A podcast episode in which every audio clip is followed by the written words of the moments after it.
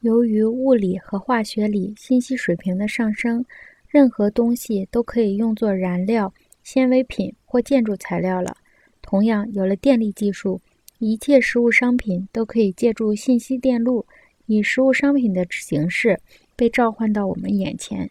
信息电路是以所谓自动化和信息检索的有机模式建立起来的。在电力技术条件下，人的全部事物都变成了学习和认识。以我们仍然视作经济（希腊语的意思是家居环境的话）来说，这意味着一切职业都成了有薪金的学习，一切形态的财富盖源于信息的运动。求职问题将会困难，寻找财富却相当容易。人谋求将自然转化为人为技术的漫长革命。我们一直称之为运用知识。运用的意思是指一种材料转化成或跨越进另一种材料。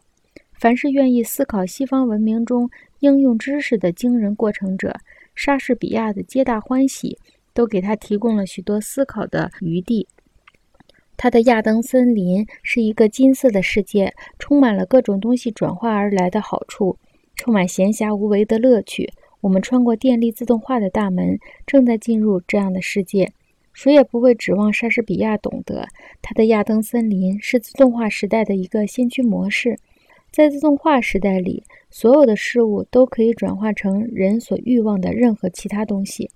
公爵，我们这种生活虽然远离尘嚣，却可以听到树木的谈话。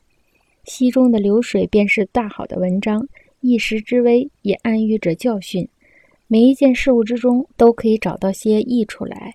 我不愿意改变这种生活，阿米恩斯，殿下真是幸福，能把命运的玩腻说成是这样恬静而可爱。摘自《皆大欢喜》第二幕第一场。